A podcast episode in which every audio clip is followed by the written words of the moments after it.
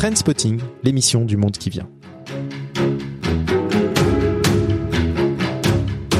Je suis Michel Lévy-Pronsal et à chaque épisode, on découvre ensemble une tendance, un territoire, des technologies, des usages, des modes de vie qui émergent et qui changent notre monde.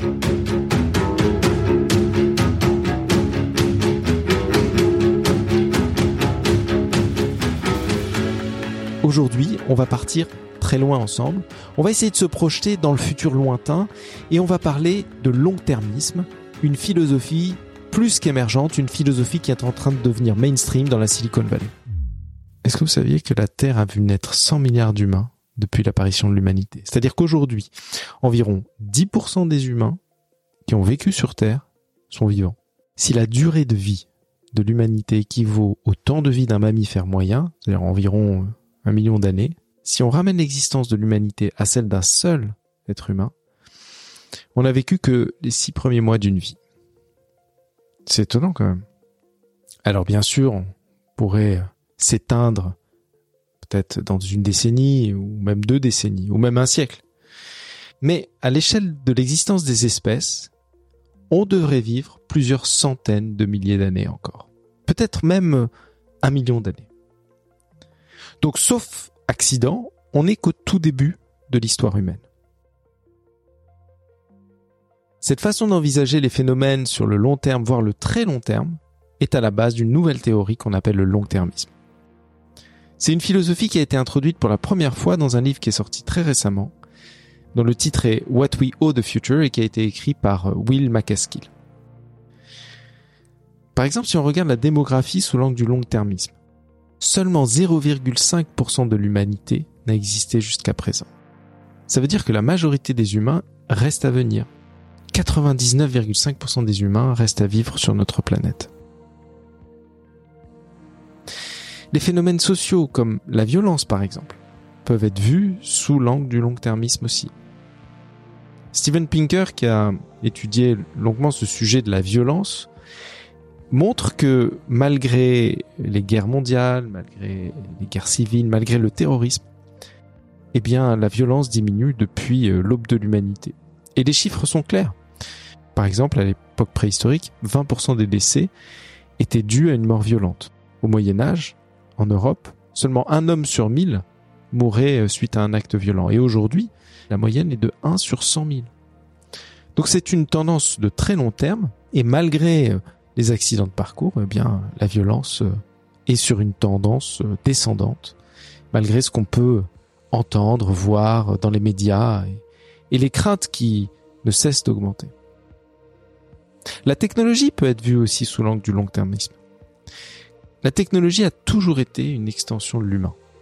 Que ce soit avec les premiers outils en silex, en fer, en bronze ou la machine à vapeur, la technologie a toujours étendu nos capacités, le numérique aussi. Mais le numérique est une rupture parce que euh, pour la première fois, c'est une extension qui ne s'est plus appliquée à nos corps, qui ne s'est plus appliquée au monde physique, mais qui euh, s'applique euh, désormais à notre cerveau. C'est-à-dire que cette extension devient cognitive. Quand on regarde aussi l'évolution de la technologie avec un peu de recul, il y a un autre phénomène qui est troublant. Avec le temps, la technologie, et particulièrement le numérique, se rapproche de plus en plus de nos corps.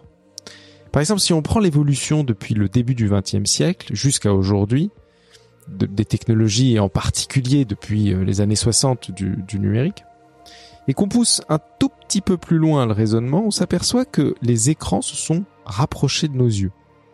Ils se sont rapprochés de nos corps.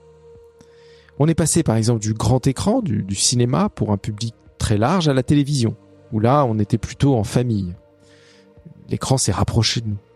Et puis est arrivé l'écran d'ordinateur. Donc là, euh, l'écran est devenu personnel. Et puis est arrivé le mobile et on a commencé à toucher l'écran. Et aujourd'hui, les casques de réalité virtuelle mettent les écrans à, à seulement quelques centimètres de notre œil. Donc si la technologie suit ce mouvement de l'extérieur vers l'intérieur, a priori, il n'y a pas de raison que les casques de VR ne deviennent pas demain des lunettes, des lentilles et après-demain, commence à se connecter euh, directement peut-être à notre nerf optique, voire au cerveau.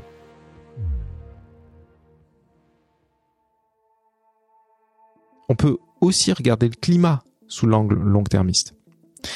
Et c'est là d'ailleurs que pour la première fois, il y a une rupture possible.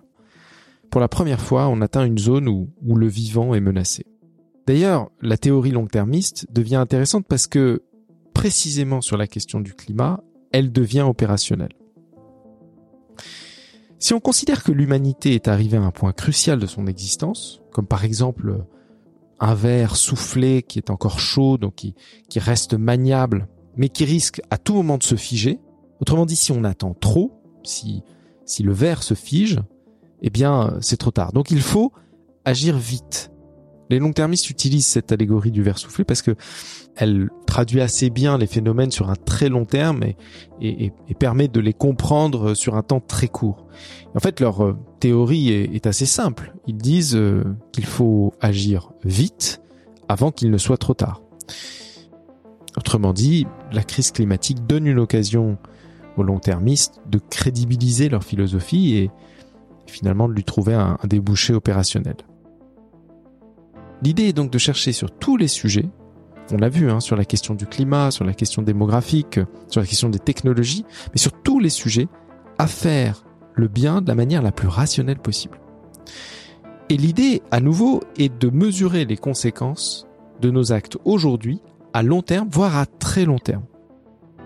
À tel point que la valeur morale d'un acte aujourd'hui est jugée sur son résultat dans le futur. D'ailleurs, quel que soit son résultat à très court terme. Et parfois, ça mène à des conclusions contre-intuitives. Et c'est ça qui est très intéressant avec les long-termistes. Par exemple, continuer à chercher de la croissance parce que cette croissance va permettre de trouver des solutions qui sont plus vertueuses pour la lutte contre le dérèglement climatique que la décroissance qui, elle, n'a qu'un seul objectif qui est de préserver ce qui existe encore et ce qu'on peut encore préserver. Alors je sais que c'est un, sujet à débat, mais on peut prendre un autre exemple. Prenons l'exemple de la lutte contre la faim dans le monde. Eh bien, c'est provocateur, mais on le sait, il est moins efficace aujourd'hui de travailler dans une ONG ou de devenir médecin que de faire fortune dans la finance ou dans la technologie et de reverser l'essentiel de son revenu pour aider à lutter contre la faim dans le monde. Bon, peut-être que je vous ai perdu là. Mais en fait, les long-termistes considèrent que tous les moyens sont bons tant que le résultat à long terme est positif. C'est ce que les philosophes appellent le conséquentialisme ou plus simplement l'utilitarisme. Et c'est une théorie auquel adhèrent les plus grandes fortunes de la Silicon Valley comme Elon Musk, Bill Gates ou Jeff Bezos. Et la particularité, c'est qu'ils ne sont pas seulement philosophes, ils sont entrepreneurs, ils sont philanthropes et ils appliquent cette théorie tous les jours dans leurs projets. Leur capacité financière est immense. Elle alimente des projets qui sont pharaoniques, mais surtout, elle infuse cette philosophie dans la culture contemporaine de l'innovation radicale, qu'on appelle aussi l'innovation à impact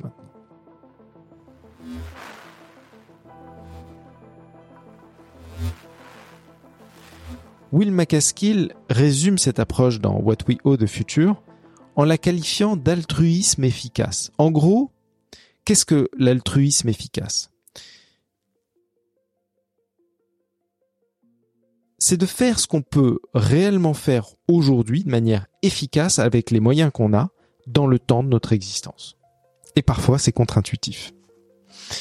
Cette philosophie était un signal faible dans les années 2010. Je me souviens qu'en 2014, j'avais passé cinq jours à la Singularity University.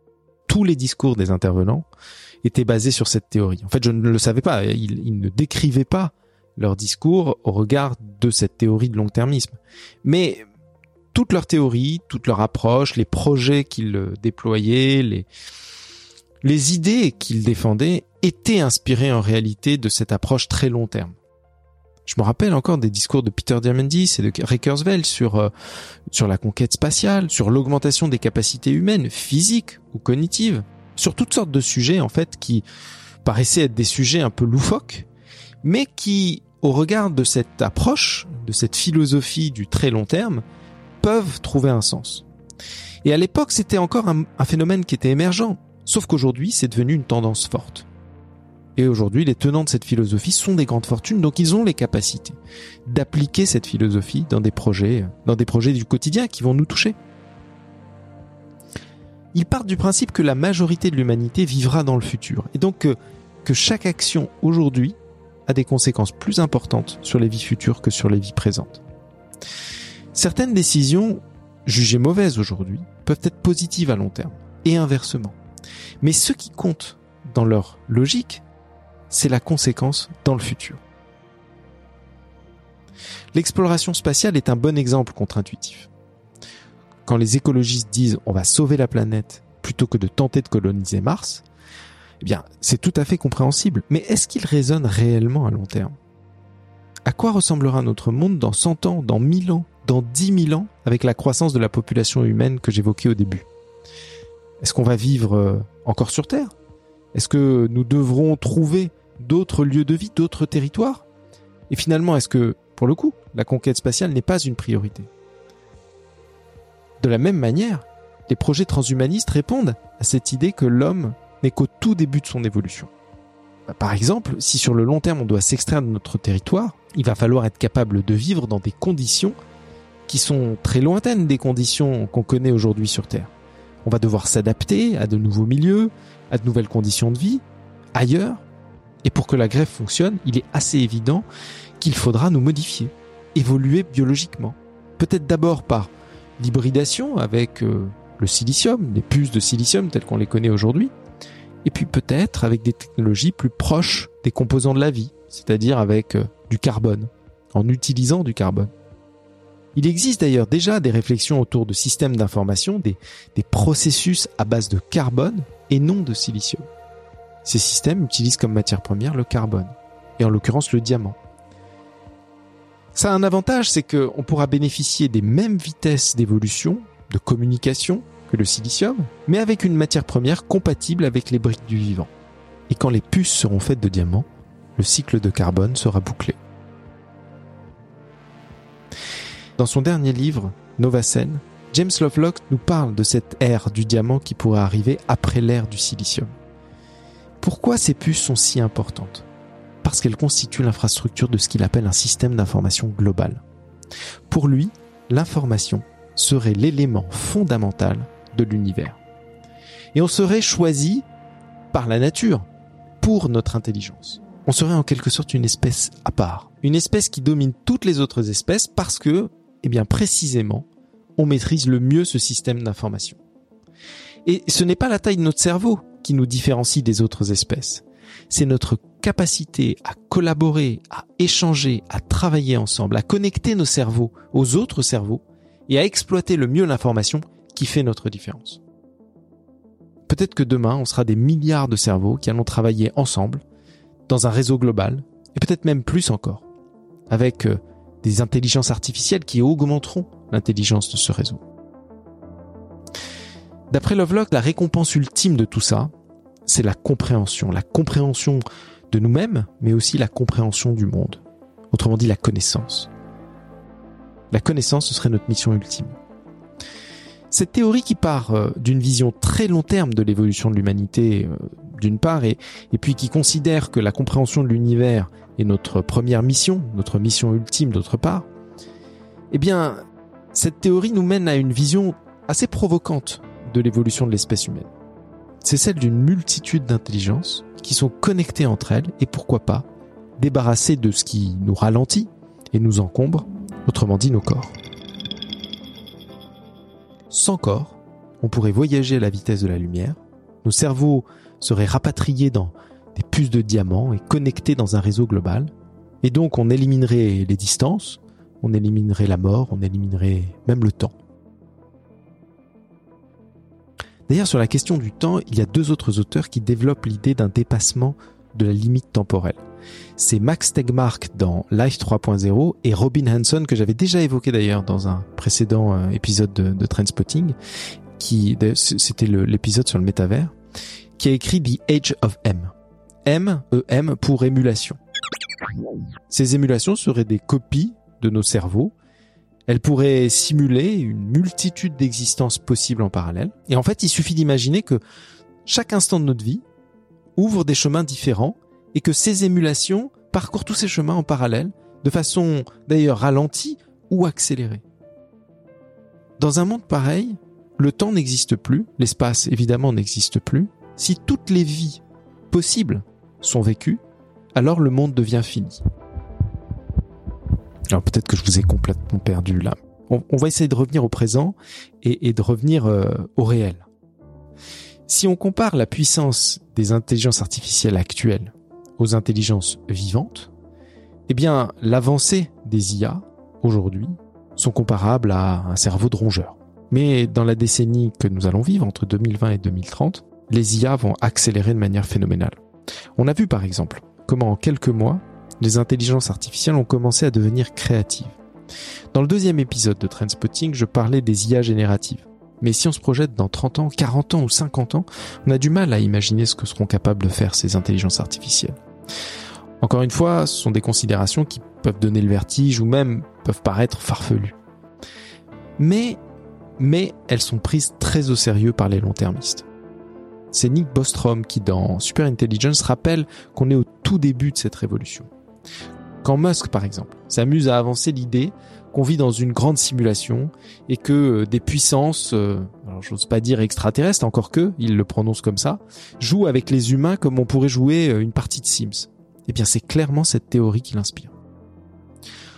En réalité, on est en face de nouveaux prophètes, des individus qui sont capables de parfaitement manier les nouveaux modes de communication, le storytelling, les promesses d'un nouveau monde, et on voit une nouvelle culture qui est en train d'émerger et qui est la conséquence de la révolution technologique. On voit apparaître une nouvelle philosophie, une nouvelle éthique. Quand les long-termistes posent la question de la valeur d'une vie future par rapport à une vie présente, ils posent une question éthique. Ils développent un nouveau système de valeurs.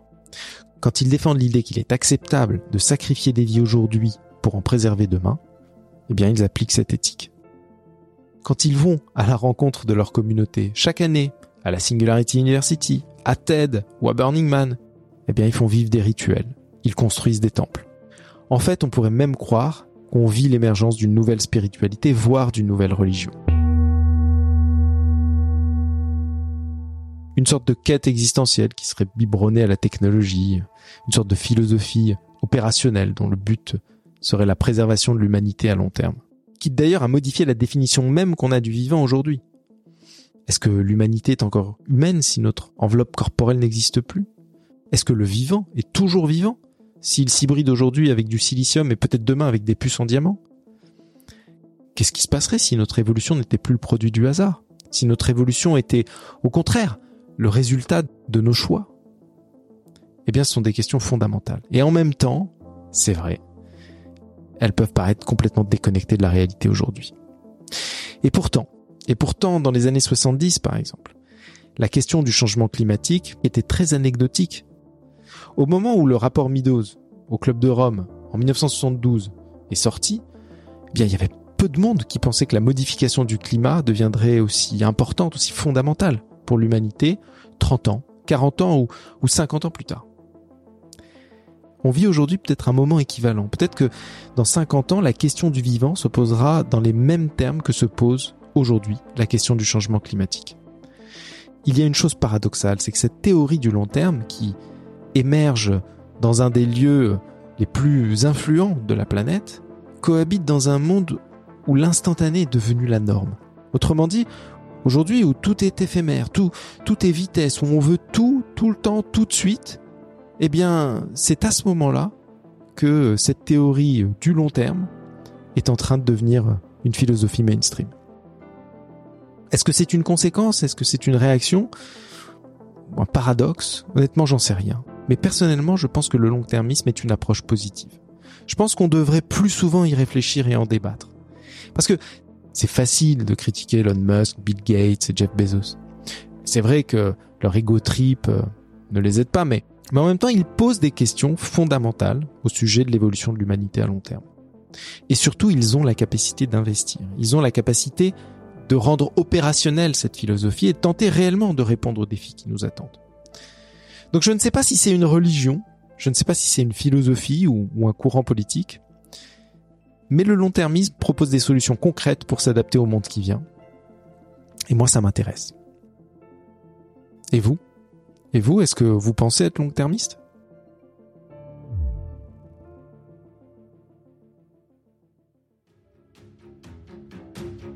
C'était Trendspotting. Si vous avez aimé cet épisode, n'hésitez pas à mettre des étoiles, ajouter un avis sur vos plateformes préférées et vous abonner au programme. N'hésitez pas non plus à m'envoyer un mail ou me contacter sur Twitter.